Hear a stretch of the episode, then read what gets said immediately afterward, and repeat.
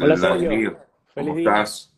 Bien, bien. ¿Y tú? Feliz cumpleaños para tu hijo. Sí, ¿cómo sabes? Ah, yo lo, publiqué. en las redes. Lo publiqué en mis redes. Yo, Hoy probablemente dos millones de personas más ya estén enterados de que tu hijo cumpleaños. Ah, ok. Ok, ok, ok. No, no, no, no, sí. Este, cierto, sí, cumple. Mi, primogénito. Renzo, ¿no? Se llama. Bueno, mi amigo Vladi.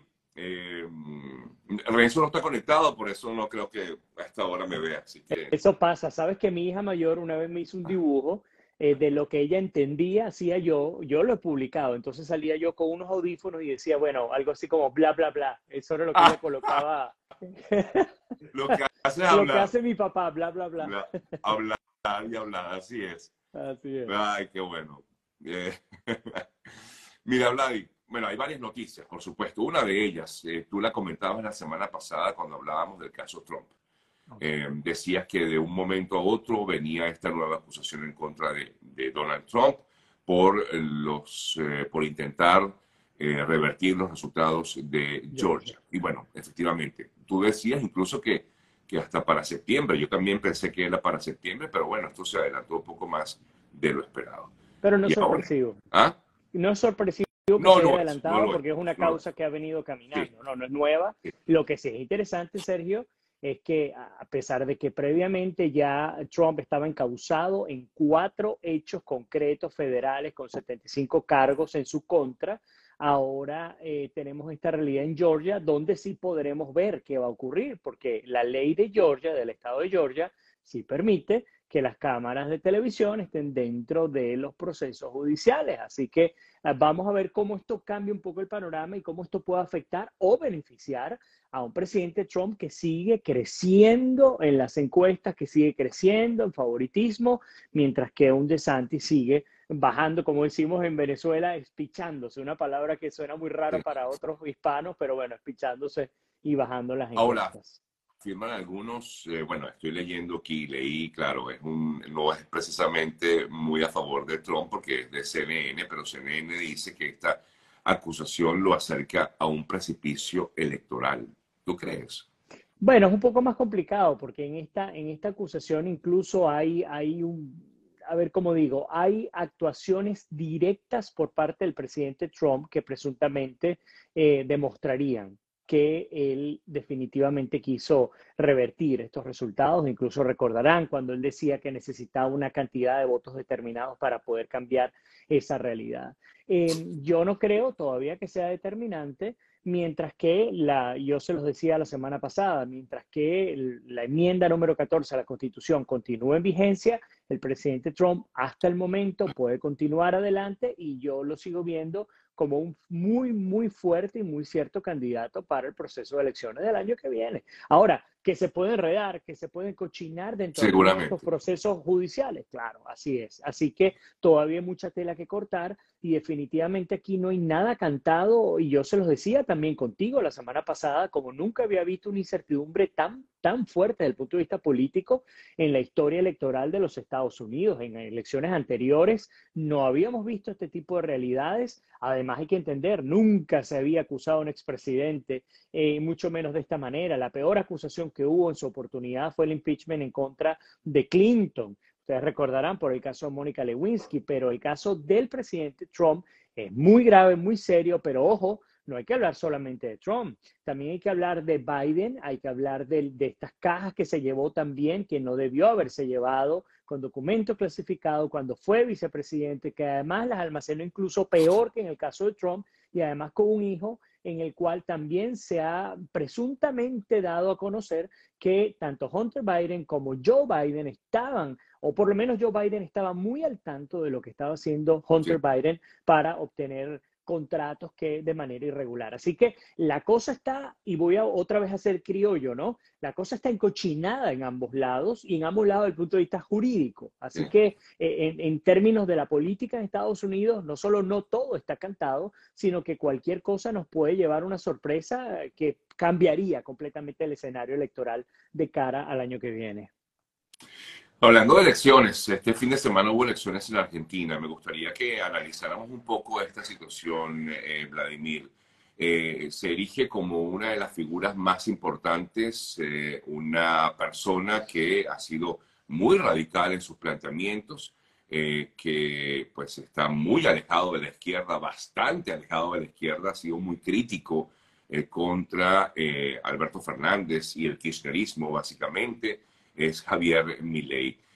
bueno, algunos quedaron muy sorprendidos, de hecho, pues la, la prensa internacional hablan del batacazo, del momento en, en, Argentina. Claro, todavía falta camino por recorrer, ahora viene justamente el proceso electoral y mi pregunta es, Vladimir, a tu juicio, ¿crees que Javier Milei pueda llegar a ganar la elección en, eh, allá en Argentina? Sí, lo creo. Yo creo que Javier Milei tiene unas posibilidades enormes y te lo voy a decir por qué. Para mí lo que ocurrió este fin de semana, porque algunas personas creo que le están dando una lectura errada. Algunas personas dicen, es que Milei ganó porque es que Milei le gusta a Trump y se parece a Trump. Yo no creo que Milei haya quedado en primer lugar en las, en las primarias obligatorias, porque por cierto las primarias en Argentina son obligatorias desde el 2011. Em, yo creo que ganó por otra cosa. Para mí lo que hicieron los argentinos es darle una patada sumamente fuerte a la humanidad, para no decir otra cosa, de la, de la casta política argentina, de cualquier lado, de la centro derecha representada por Macri y de la izquierda del kirchnerismo, que va, porque además la izquierda también tiene uno, eh, unos grises, unas tonalidades, ¿no? Que van desde el kirchnerismo hasta el peronismo, que son básicamente lo mismo. Pero definitivamente eso fue lo que ocurrió este fin de semana en Argentina. Hay muchas lecturas sobre lo que pasó y ya uno puede más o menos olfatear qué va a ocurrir en estos próximos dos meses. Lo primero, siendo una elección obligatoria, una primaria obligatoria, hubo una abstención del 30%, la más alta desde que se hizo obligatorio este proceso electoral. Eso es lo primero, más de 11 millones de personas decidieron no ir a votar, no creen, están hasteados, están obstinados de la política en Argentina y todo lo que esto ha generado. Número dos, los argentinos, la lectura que le doy yo, entendiendo que mi ley se construyó con base en una estrategia simple, era disrupción y chocar contra todo lo que representa el establishment en Argentina.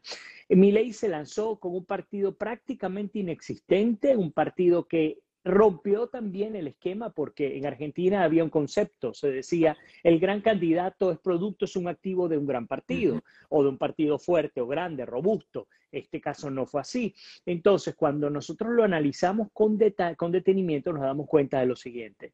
Tenemos un individuo que su discurso ha sido muy bien recibido por parte de los argentinos porque el argentino no quiere al Macri que soñó que podría cambiar a la Argentina, porque así fue, soñó que podría cambiar a la Argentina y no lo consiguió, a pesar de que, voy a hacer la salvedad, Patricia eh, Bullrich, que es la candidata de Macri y de Juntos por el Cambio, quedó de segunda. No es que están mal, no es que no quieren nada que ver con, con, con Macri o con este grupo, pero quedaron de segundo. En primer lugar quedó Milley con 30.2%, luego Bullrich con poco más de 27, 28%, perdón. Y de tercer lugar, por allá detrás del autobús, quedó em, el candidato Sergio Massa, quien por cierto es ministro de Economía de, de, la, de la administración de Alberto Fernández. Entonces, para cerrar la idea, ¿qué ocurre? Argentina pasó 12 años de kirchnerismo. Después del kirchnerismo se saltó al macrismo. Esto, un solo periodo del macrismo, le fue tan mal a Macri que ni siquiera pudo obtener la reelección, entonces se lanzaron otra vez con eh, Fernández, que Fernández estaba bajo la sombra, la marca paraguas de Cristina Fernández. Y en el interín, pues la economía se fue o siguió empeorando y no ha logrado pararse. Entonces se presenta un hombre como Milei y él te dice, ¿sabes qué? Aquí hay que dolarizar este país.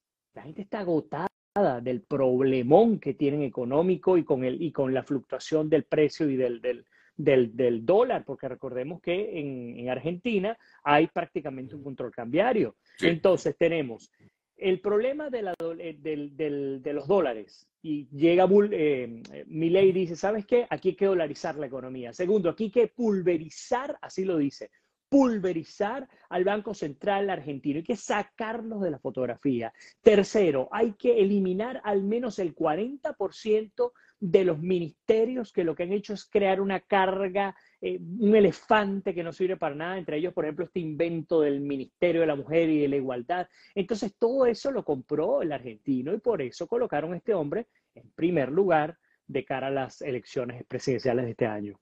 O sea que si tú ves un triunfo de Milei en, en el proceso electoral, o sea, puede ser Milei el próximo presidente de Argentina. Sí, sí lo puede ser, pero, pero no quiere decir que no me asuste. Yo creo que es peligroso. Yo creo que una figura como Milei eh, a mí me da mucho temor, me da, porque no es un, algunos lo comparan con un Bukele. Y digo, sí, ciertamente se parecen algunas cosas a Bukele en, El Salvador y a Bukele le han salido buenas las, las fórmulas, ¿no? Pero, pero ley, a pesar de que es un economista, un tipo que sabe dónde está parado, es un tipo muy reactivo y no sé hasta dónde pudiera llegar y qué tanto se le podría ir la mano. Pero definitivamente entre un Milley, entre una Bullrich y un Massa, si yo fuese argentino, yo creo que también tal vez me, me, inclinaría a jugarme esa ficha electoral. Recordemos que en la política uno también se juega al azar, así como, como en el quino, como en la lotería, pues uno también lo hace en la política y a veces sale muy bien o a veces sale muy mal, como le salió a los venezolanos cuando Chávez llegó y bueno, la mayoría de los venezolanos votaron por él. Por Exacto, porque mi ley es visto como justamente eso. Eh, es eh, una persona muy radical, algunos incluso tú lo comentabas, eh, muy parecido a, a, Trump, incluso otros también lo comparan con Bolsonaro y no sabemos hasta dónde realmente pueda llegar en lo que sea ese planteamiento o ese programa de gobierno que presente eh, mi ley. Sí, incluso si tú pones a Bolsonaro, a Bukele y a Trump y lo metes en una licuadora, yo creo que todavía hay que meterle un poquito más de pimienta para llegar a los pies a mi ley. Ah, yo creo que de todos estos mm, gobernantes que han pasado por América en los últimos 5, 6, 10 años, de verdad, no, no temo, no tengo duda en decir, mi ley sería el más, el más explosivo a mi modo de ver. Insisto, esto puede tener un resultado muy bueno, pero también puede tener un resultado muy catastrófico. No sé cuál va a ser. Ahora, yo me imagino que un argentino o que un, sí, que un argentino que nos está viendo en este momento dice, bueno, pero qué más catástrofe que la que hemos vivido durante tanta, tanto tiempo, más de una década, y no levantamos dar pie, no logramos dar pie con bola, ni siquiera cambiando de la izquierda a la derecha, porque insisto, cuando Macri, la gente pensó en Macri como ese hombre cuánime, empresario, próspero, de familia, bueno, y ni siquiera con él funcionó y estamos obstinados de, de cómo se juegan el poder estos dos polos, pues entonces vamos a jugarnos la lotería con un tipo de ultraderecha que nos pueda, a ver si nos, nos, va bien con él. Así que cuidado, la cosa puede salir espectacularmente bien, pero insisto, es, un, es bastante complicado y ojalá y le salga bien la jugada a los argentinos. Sí, como tú dices, hay que verlo con mucho cuidado, pues hay que, que, que ver con mucho cuidado lo que puede hacer en todo caso un gobierno de Milei. Quizás está como decías tú, o como dices tú, Vladimir, están cansados, em, como en muchos países de Latinoamérica están cansados de lo mismo, ¿no? O una cosa o la otra. Y cuando llega la otra no funciona. Ahí tienes, por ejemplo, el caso de Colombia, sí. ¿no?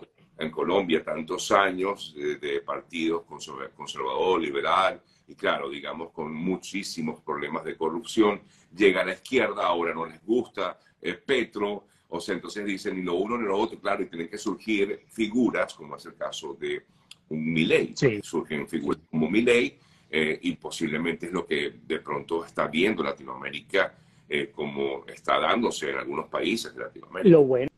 Sergio, es que hablando justamente de esos países de América Latina, es que si un Milley gana, y aquí vamos a ponernos egoístas, ¿no? Aquí no vamos a pensar en Argentina, eh, pero si un Milley gana, es más, no, vamos a incluir a Argentina. Si un Milley gana y le va bien y tiene el, el, ese discurso tan, tan, tan picante, tan lleno de, de, de Chile eh, en su boca, cuidado y sí, él termina desmontando también estas estructuras de poder de la izquierda en América Latina, porque el tipo le ronca, como le decimos, y perdóneme que hoy esté tan criollo, pero es que quiero ser tan criollo como Milei, que por cierto le llaman al león, ¿no? Eh, es un hombre que a mí me hubiese encantado ver a un Milei enfrentando a un Chávez cara a cara. Yo me imagino que se lo come vivo.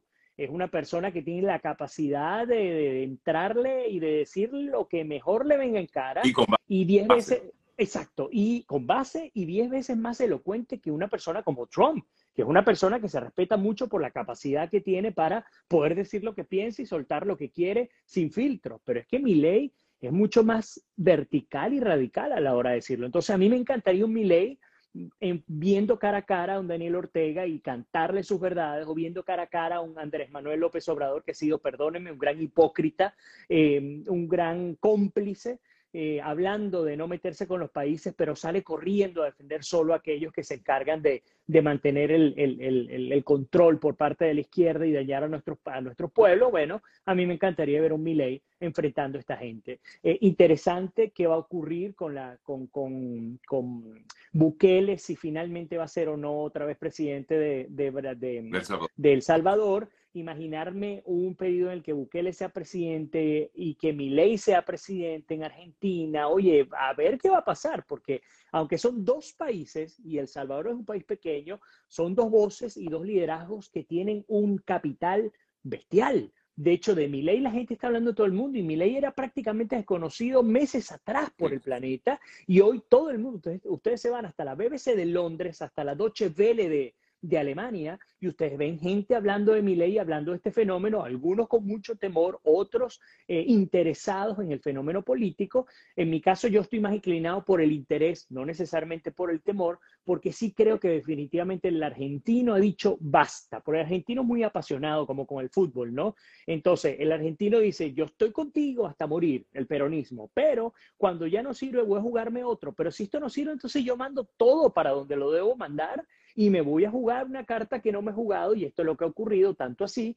que terminó generando algo más, algo nuevo en la historia, que es que primera vez ah, eh, se picó en tres la torta. Tenemos a Milley, tenemos a Bullrich y tenemos a Massa, algo que no había ocurrido. Así que llegamos a unas elecciones donde no son dos los favoritos, donde tradicionalmente era así, tú lo decías, y además los dos siempre representaban a los partidos dominantes, sino que son tres y el que menos, por el que menos se apostaba, es el que está punteando las encuestas, es el que está punteando las primarias y justamente coincide con lo que ocurrió con un Trump que cuando se lanzó la gente se burlaba de él. Él comenzó con 16% de favoritismo, por cierto, tenía 16 candidatos, de, precandidatos del, del Partido Republicano en su contra, todos con carreras espectaculares y terminó repuntando, ganando la Hillary Clinton y gobernando por cuatro años la Casa Blanca.